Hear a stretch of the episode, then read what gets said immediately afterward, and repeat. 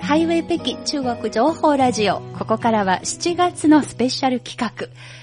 祖国復帰から25年、僕らの香港ノスタルジア。今回は2回目です。このコーナーのご案内は私、王昭炎と。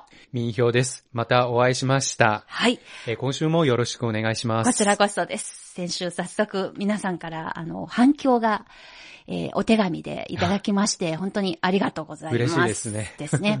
今週は、ズバリ、映画です。お、タイトルは映画で見る香港と中国本土のつながりということなんですが、実は香港ってやっぱり映画産業がすごく盛んな地でしたよね。うんあの、一そうですね時、毎年300本ぐらいの映画を制作していた時代がありました。まあもちろんこの香港映画がなぜこんなにあの映画産業として発達したのか、これ1937年、日本が中国を侵略した年によって、上海から大量の映画人が香港に行くようになって、へーそれが最初のきっかけで、そのそうなんですか後40年代、そしてまあ50年代の初頭もそうですが、とにかく上海と香港の大変濃厚な交流の中で、たくさんの映画人が香港にいて、それが香港の映画産業が発達した一つの土台であるという過去の事実がありますけれども、それはさておいてですね、中国本土で香港映画が上映されるということ、私の子供の時には、これもビッグイベントでしたよ。あ、そうなんですか。ええ、まあ、これ は、あの、年代と、そしてその人の生きていた環境とも関係がしますが、私は10歳からですね、町部に引っ越しまして、町といっても人口、今でも20万人にも至らないような、あの、小さな町なんですが、当時数万人だったと思いますね。もうとにかく、香港映画が上映するよとなると、町中の人が映画館に行って見るような、あそうなんですか。そんな雰囲気だったんですえね。みんな映画館に行くんですね。私の時は、あの、10代の時は、80年代半ば、うん見ていましたよ、映画館に。確か。僕、小さい頃は、ええなんかあんまり映画館で映画を見たっていうイメージがあんまりなくて。私が10歳ぐらいの時に、中国でテレビが普及し始めうる。ん、そうですね。その普及によって、一気に映画がダメになるというか、映画館が、あ、ダメになるそういうちょうど影響もあるんですね。うん、あミンさんがちょうど、あの、その頃物心がついたそうですね頃の話だと思う。ちょうどなんか映画を見るようになったのが、ええ多分その年代で、はい。その時は、まあ、テレビもあったんで、ビデオテープはすごい、ビデオテープも流行っすてたごんでかっすよた。うんあの、私の小さな町でもですね、なんとなくでも映画館に行くのがまともな人で、うん。みんなでなんかそのこそこそ見る、えこビデそこオ、そ、こそこそって。ビデオを見るのがちょっと不健全な感じ。そういういやそうでもないイんですメよージがありました。 映友画、達の家に行ったりとか、その、デッキを持ってる、そのお家に行ってあ、ーみんなで見るのが、そういうことだったんですね。ええチョウユンファのあアークション映画だったのをすごいなんか覚えてますよ。あー、チョウヨンファ、私がビデオテープで。中学の時に上海を舞台にしたドラマ、上海探あ、バンドそうそうザ・バンド。ええ、うんすごく流行っていましたしね。うんまあそういうのもありまして、私のあの小さな町でビデオで見るときは誰かの家にじゃなく、映画館じゃなくてビデオ放映場という場所があって、そういおう施金、設もありましたね。お金を払って見今、に。今はもうないんですよね。もう特に、 特に必要消えまし性もたね。ないので、まあそんな中で、だからおかげで今でもよく覚えているこの映画館で見た香港映画いくつかありますよ。もう、例えば例えばですね、なぜかよく覚えている、これ中学の時に見たと思います。廉政風暴。ああ、それはね、汚職、なんか取り締まり取り締まりのそうですテーマで、はい。うん、なんか経済犯罪にも関わそうる、ですねちょっとなんかアクションというか。はい、うんお金の横領を取り締まったりとか、うんそういう警それ察ももなんのか、そうですね。ええポリスアクションのそうですそうで、すなんか、その、ジャンルの一つとして、今でもちょっと定着してるって感じで。おーなるほど、うんこれ多分クラスの人がみんなで見に行くような、そんな感じだったと思いますね。はでい。それ以外は、例えば、ファン・シュ・ユー、これも、あの、武術家のうんタイトルの映時画。代劇アクションですね。ですそねれはね、典型的な。はい、香港映画の一つのジャンルであって、はい。、それからちょっと前後しますが、あの、木綿袈裟、木綿、木の綿と書いて木綿、今朝、今朝での、お尚さんが身につける衣装のことですがあムーミンジその映ェ画ー覚えてます。覚えてうる。ん、やっぱり少林寺とかそとうなんですね何か関係があるんですね。少林寺がとにかくすごくあの社会現象になったのなっでてす。それで一連の少林寺物語ができて、そなるほのど中の一部ですね。うんなぜかその中の挿入歌の歌、その中のワンフレーズが今でも鮮明に覚えてるの で忘れられません。なんか見た後に何日もずっとあの主役の顔が思い出しながら、おーいい映画だなっていう感じで覚えてるんですけもうど。かなり古い映画なので、あんまりなんか内容もはっきり覚えてないんでイすけど。ケメンが出演していた歌が綺麗だったということあ、はそうなんですか。覚えている。あの当時の、あの、感想として。 はい。それから、これは随分後になりましたが、タンボーホーデン、ショーシャン。これ私大学に入ったこと、北京で見たと思います ね。あの、日本語タイトルは、詩人の大冒険。詩人なのかな画家としこれ、て知チられャオてシいンる。チ映画ですよね。そうですね、主役主役が。これは多分、僕がチャオシンチを知るきっかけになった映画だと思うんですよ。おーこれ作った、公開した年93年という記録ですので、うんああ、じゃあ、その、コンリーと共演したそんうです、ですそようね。です。そうです。なんか、コンビにしては、あの、ちょっと今までのタイプとあまりにもかけ離れたイメージの映画でしたのでう。んまあ、チャオシンチ映画は独特ですからね。 そうですね、はい。それもすごく印象に残りましたし、これもまた香港映画の、なん、なんというのかな、その、ウリとと言えばいいのか、そのナンセンスと言えばいいのか、うんとにかく今までの本土の映画と全然違うスタイルで、うんまあそういうわけでですね、私がやっぱり点々点と繋いで香港映画のイメージありますけど、ミンさんの場合どうでしょうかそうですね。先ほども話しました。まあ、最初はビデオテープで見たのが、はい。香港映画だったんですけど、おう多分、中学になってから、あの映画館で見るようになって、ほ映画館で初めて見た香港映画、多分うん、ジャッキー・チェンの映画じゃないかと思っう。へて、え。あの、レッド・ブロンクスという作品ですね。ほう。なんか、ジャッキー・チェンがええ。アメリカに渡って、はあ。、で、その、アメリカのちょっとなんか悪党と、ちょっと戦うような、なるほど。うん物語ってええ。覚えてますね。もうこれ随分有名になった後に世界進出になっているジャッキー・チェンのそうです。姿ハリウッドで活躍するようになったんですうね。ん。まあ今の、あの、うんジャッキー・チェーン、今も大活躍で、その、そうですえねえ、そのジャッキー・チェーンの話、後ほどゆっくり、あの、またミンさんに、あの、聞いてみたいと思いますけれども、この、香港映画と言いますと、ちょっとアクションものでもなく、あるいはその、超新中でもなく、私がその、香港が舞台の映画で、どうしても一押しの映画2本を紹介したいと思いますお。えー、1本は1990年に、香港と台湾の合作映画。タイトルはちょっと難しい字ですが4つあります。客と周婚。うんお客さんの客に途中の都に秋に恨むと書いて。これがですね。随分古い作品ですね。初めて聞きました。もう昔の映画ですけど、90年といって私の中では新しいんですけど、新しいんで すかいやえちょっと時代の感三覚が違います。 ?30 年前じゃないまあそうです ね。はい。そうですね。この映画は、あの、監督が、许安華、安保アンホイ監督で。監督ですねベテランですね。はい女性監督で。私、この映画のことで初めて知ったのが、実は、アンホイ監督、お母さん日本人だったということを初めて知りました。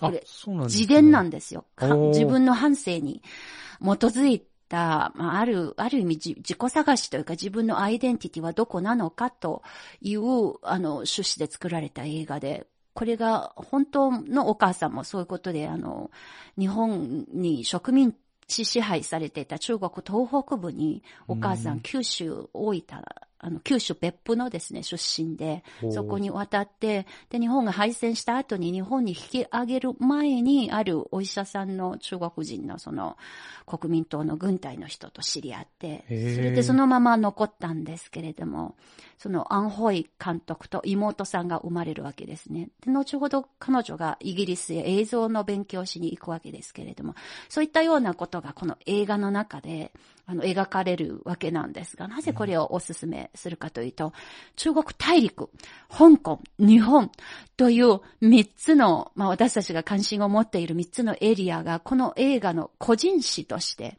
うんまあアンホイ監督の個人史としてうまく結びつくことができたという点で、なるほど。おすすめです、えー、青井監督はね、ええこんなに日本とこういうつながりがあったとはちょっとなんか知りませんでしたね。本当ですよ。で、おうん母さんも相作手品見に、たいですね。ぜひ、あの、今でも見られますので、オンラインででですね。うんで、その、やっぱりお母さんも中国生活、後に、まあ、大陸から香港に渡って、その、長く暮らしていたので、自分のアイデンティティどこなのかってちょっと迷ってしまうような場面もありましたけれども、まあ、いろんな意味ですごく見応えのある映画ですので、おすすめですね。はい。で、もう一本ですね、96年の映画、もう香港の返還の直前ですね。直前ですね。はい。中国語タイトル、天ミミです ね。 まあ、テレサ・テンの名曲 に、そうですね、ちなんだはい作品ですね。はい。日本語タイトル、ラブソング。うんこれ名、名作ですね。はい。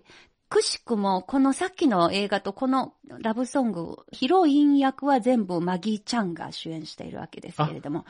このそうですね。えー大活躍した年代ですね、マギーちゃんそうがな。んですよ。そうなんですよ。で、ちょうどこの映画の中でですね、中国大陸天津出身の青年が香港に渡る。うんあその、大陸客という、陸客という言葉なのかな。どうやって香港に、えー渡って、そして香港で暮らしていくというような視点のアプローチ。これもままた、あの、祖国を復帰する前の、その香港を、あの、記録するという意味では、とてもやっぱり見ておくべき映画だな、ということを、うんあの、お勧めしたいと思ってますね。うんはいちょっと私のおしゃべりが長すぎて、いえいえミンさんはどうでしょうかミンさんは香港映画で言うと、もう言いたいこといっぱいあるんじゃないでしょうまかあ、いっ。ぱいあるんですけど、はいでも一言で言えばアクション映画ですね。アクション。 はい。それ結は構小さい頃から見ていて、やっぱり魅力的とい うか、ほうほうほう。うんかなり影響を受けたというか、あうあ。ん私が映画を好きになったきっかけが、そのがそのあアクシ香ョンも港の映画ですね。あまあもちろんアクションものですね。ほアうクションものばかり見ていたんですね。そのアクションというと、私が思い出すのが、その少林寺みたいなののうんなものなんですが、本当は詳しくなんか分けるといろいろジャあンルる、もああるんっですよて。ね。で、ミンさんが想像しているのが、そういうものよりも、ジャッキー・チェンですかいや、その、ジャッキー・チェンはその中のコメディアクションああ、なるほのど。そのジャンルっていうか、はい。で他にも、例えば、ジェットリーに代表される時代劇アクションだったりとか、ああ、そそのうですね。 Once Upon a Time、ええ。ええ、ええ。えーシリーズとか、はい。で、他には、先ほど言った、その、例えば、廉政公署、はい、はい。経済犯罪に関わる、はい。ポリスアクションというか、えうえ、ん。そうですね。まあ、香港の闇の世界を背景にしたうんものも結構多いので、ああそれも一つのマフィアの映画そうです確かね。にそうですねインファナルアフェアとか、はいはいはい。そうですね。結構ジャンルが多いんですね。一言、香港のアクションって言 ってもね。そうですね。バラエティありますよね。はい。で、特にジャッキー・チェーンもすごいですね。今年でも芸能生活60 60周周年年もそうう。干支が一巡しましたうね。ん。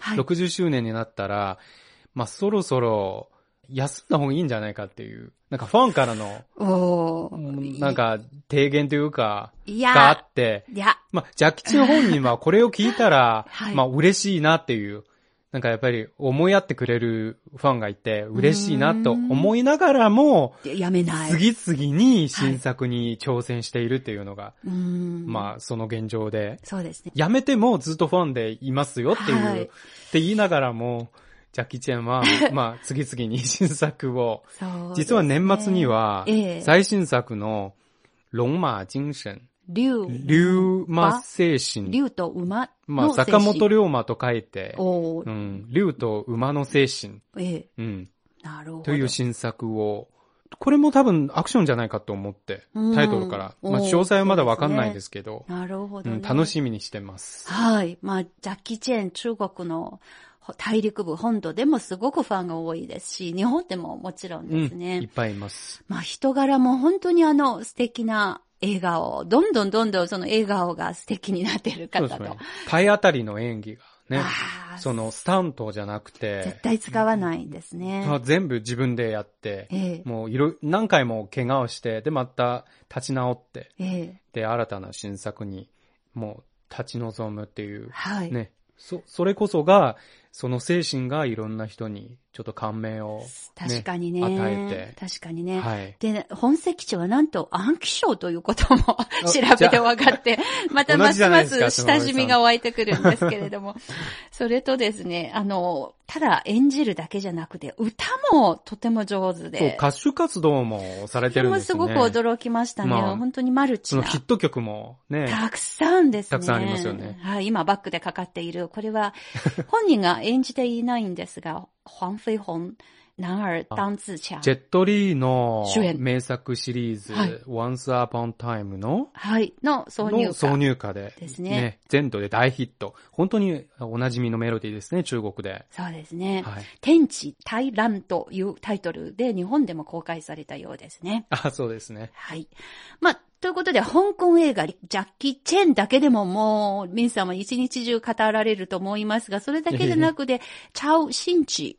これも、あの、チャなオシュンチも、え多分ね、全作品、ね、最近の作品は全部見てんじゃないかってー、。お、うん。そのぐらい本当に大好きで、おーどこが魅力ですかやっぱり先ほども話したナンセンスなと ころちょっとナンセンスしすぎて。まあ、そうですね。 そのユーモアのセンスがとにかくはい光っていて、独独特特な存在感がありますね。はーい。うん。それもまあ、ああんまり言葉で表現できないんですけど、ううんん。見て、皆さん見てわかると思うんですよね。なるほどうね。ん私の年代の時はまだそれほど超人気じゃなく、でも私より3歳ぐらい年下の同期で、この局に入った、あの、超海藤さんだとか、あのあたりとかはもう、もうめちゃめちゃ続婚ですね。あ、ファンですか。もうすごくファンですね。およく覚えてますよ。おかげおでーその同期で、あの、この入社したので、その時にみんなで一緒に映画見たりとか、このオフィスでですね、うんそういうふうシーンを思い出したりとかしていまして。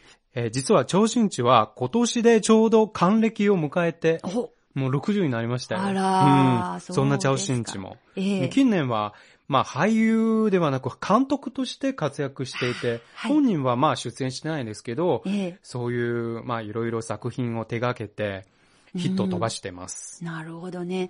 うんあの、彼の作品好きな日本の方も随分多いようで、人気作家のペンネームにまでなってあいるぐらい。そうです。実はね、大学の教科書に出たはい文章が、ハセ清州おという名前が出て、教科書に日本教語科の出て出てた。ええうんそうまなあんですかいろいろ教科書あるんですけどね。はいはい。出て、で、ハセ清州ってどっかで見たよう な、なんか引っかかって字。の組み合わせがねそうそですねその字が。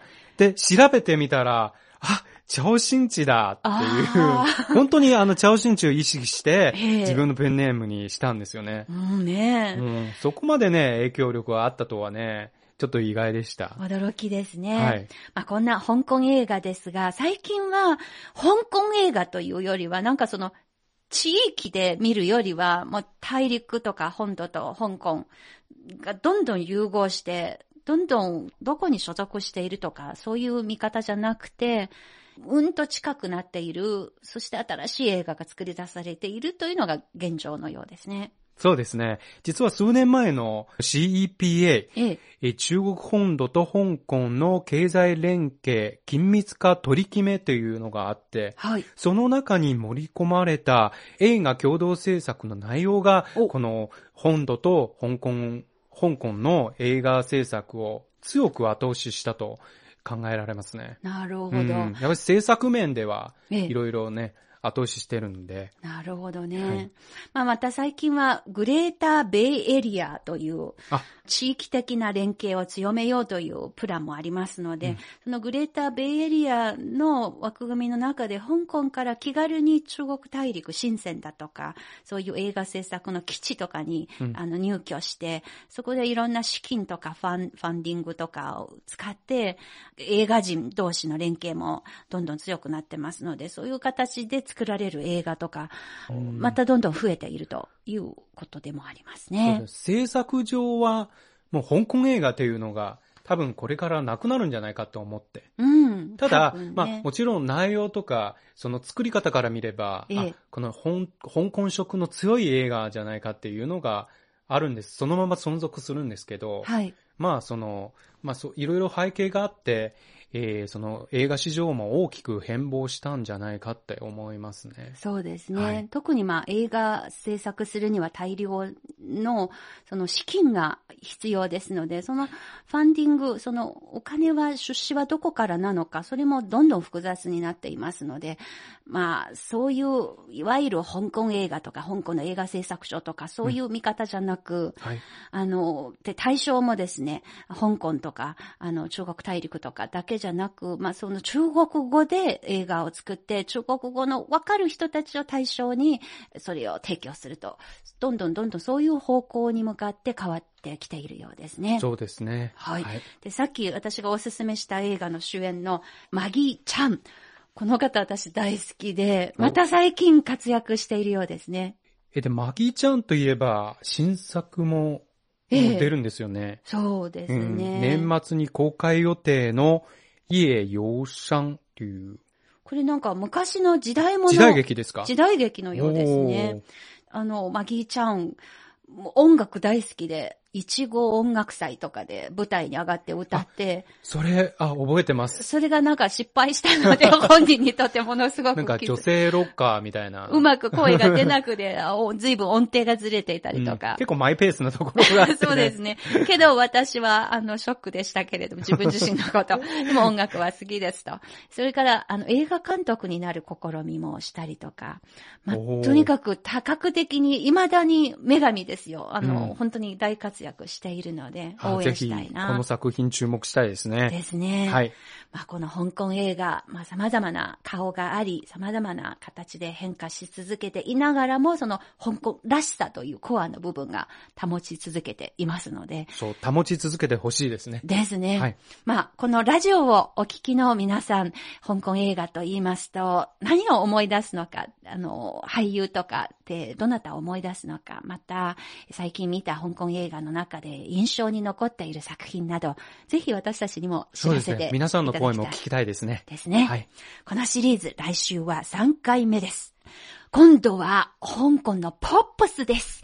歌ですね。のおアプローチで引き続き、この、えー中国本土の人たちにとっての香港ノスタルジアの続きを、えーおしゃべりしてまいりたいと思います。来週も引き続き、みんさんよろしくお願いいたします。よろしくお願いします。今週のシリーズ企画、祖国復帰から25年、僕らの香港ノスタルジアのコーナーでした。